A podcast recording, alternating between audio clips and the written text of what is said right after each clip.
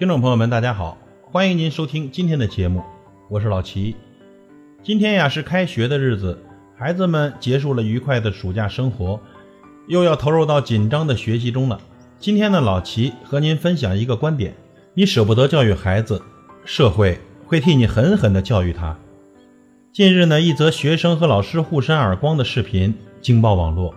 视频中的女教师对男生进行批评教育，男生顶撞老师。女教师被激怒，狠扇了男生一耳光，男生也不甘示弱，回击了老师一个耳光。老师和学生在课堂上大打出手，这样的事实叫我们触目惊心。中国尊师重教、爱学明理的传统，到底去了哪里呢？其实啊，这个时代早变了。今天百分之九十九的老师是不敢打学生的，别说打学生，现在的学生之娇贵。稍微严加管教，动不动就大哭大闹；而溺爱孩子的家长，特别是爷爷奶奶，就会找到学校、教育局，要求老师赔礼赔偿，甚至还会对老师实行人身攻击，打击报复。老师们在一朝被蛇咬后，对调皮捣蛋的孩子，只好不闻不问，惹不起还躲不起吗？在学校，老师不敢管；在家里，家长则舍不得管。有人曾问李双江：“您打孩子吗？”李双江说：“啊，不打，舍不得。有时真想打，但不能打。劝说，我们吓唬一下，还没有打，自己的眼泪先掉下来了。”很多家长都是这种心态，偶尔因孩子顽劣发了回火，过后呢还忏悔不已。父母管教孩子，老师管教学生，自古以来呀，天经地义。初会学画的小儿都会念“养不教，父之过；教不严，师之惰”。可是现在呢，父母不愿教，老师不敢严，父子关系、师生关系彻底扭曲。每家每户都是小皇帝、小公主，自出生就三代六口的围着转。家长舍不得打，舍不得骂，老师在批评孩子时瞻前顾后、缩手缩脚，其结果呢？很多孩子蹬鼻子上脸，脾气越来越大，任你怎么给他讲道理都不管用。那些问题孩子更加骄横跋扈，我行我素，自毁前程。像李双江的儿子李天一，就因涉嫌轮奸被判刑十年。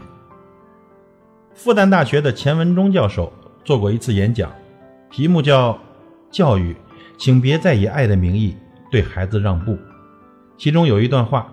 我非常认同，我们教育的主体思路是对孩子不停的让步，给孩子更多的快乐，给孩子更多的游戏时间。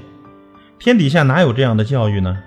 孩子毕竟不是成年人，孩子还必须管教，必须惩戒。我们要告诉孩子，犯了错误要付出代价。如果在全社会形成对孩子让步的氛围，以后的孩子是很可怕的。我们的未来。也是很可怕的，这样教育出来的孩子呀，是接不住我们祖国未来发展的重任的。去年，《欢乐颂》热播，剧中懂事暖心的小安迪圈粉无数。小安迪就是刘涛的女儿王子嫣出演的。七岁的小姑娘已经很会照顾弟弟。刘涛曾骄傲地说：“一双儿女啊，都挺懂事。”有一次上金星脱口秀，金星问刘涛：“教育秘诀是什么？”刘涛说：“啊，女孩子从小要懂规矩，不能过于随意随性，对孩子不能一味迁就，孩子必须要有一个能够管得住他的人。”说的真好，孩子必须要有一个能够管得住他的人。然而现在呢，很多孩子天王老子都管不住，更别说爸爸妈妈、爷爷奶奶了。过去呢，遇到孩子不听话，家长就会寄希望于学校，他们说。等到了学校就好了，自然会有老师管着他。把孩子交到老师手里时，还不忘再三的叮嘱：不听话您就打。我们那小时候呢，孩子几乎都是怕老师的，再不怕父母的孩子，对老师还是有些敬畏的。人应该有敬畏之心，一个人有了敬畏之心，才能自觉地约束自我，不做出格越轨之事。古语云：“凡善怕者。”心身有所正，言有所归，纠有所止，偶有余规，安不出大格。所以有举头三尺有神明的故事。可是几十年过去了，现在的孩子连老师都不怕了，不但不怕老师，还敢辱骂老师、恶搞老师，甚至像刚才说的那位男生那样打老师。曾经有一个视频，两个高中男生围殴老师，还对着镜头嘶吼：“我是学生，你们能把我怎样？”这就是被未成年人保护法。喂得无知无畏的初生牛犊，这就是被全世界宠得无法无天的祖国的未来。只是校园之外没有温室，长大之后没有儿戏，外面的世界可不会轻易的原谅那些无法无天的孩子。记得这则新闻吗？一个熊孩子拿水往亲戚家的钢琴键上倒，孩子爹妈以“哎呀，小孩子不懂事”来推脱，还反说。好心帮忙洗琴呢，亲戚不好发火，于是笑眯眯地夸熊孩子干得好。后来这熊孩子再接再厉，在商场用可乐洗了一架六十多万的进口钢琴，最后被索赔十九点八万的折旧费。你舍不得教育孩子，社会会狠狠地教育他。深圳有一个学生喜欢钻研奥数，却走路慢慢吞吞，总爱迟到。同学给他起了一个雅号，叫奥特曼。后来他被父母送到英国念高中。有一次回国，他给我们讲了一个经历：他假期啊去一家华人开的中餐厅去打工，结果第一天上班就迟到了五分钟，被解雇了。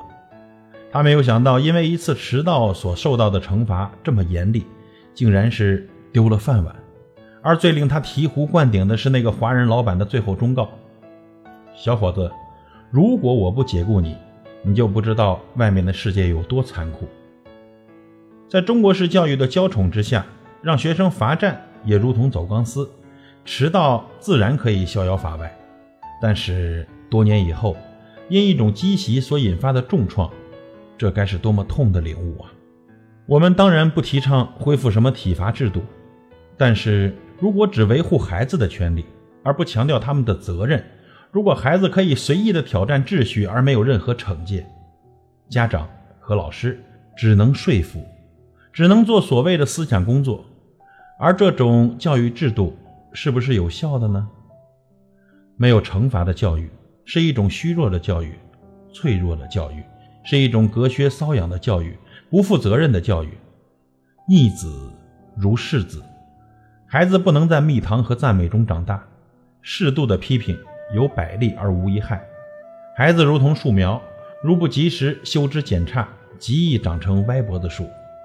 我们做家长的，不仅要自己严格教子，还应该和老师形成统一的战线，同心同德，形成合力。绝大部分老师是为了孩子好，批评是爱之深，责之切。只要批评的对，家长就应该多多的支持老师。很多人长大后对老师充满感激。就是因为老师及时给出了批评，悬崖勒马，避免了更严重的后果。更有意思的是啊，很多老师感慨，毕业后真正感恩老师者，往往是那些受批评多的学生。严父出孝子，慈母多败儿。别把孩子当成摸不得、碰不得的稀有动物，越是稀有物种，生命力越弱。校园之外没有温室。长大之后，没有儿戏。感谢您的收听，我是老齐，再会。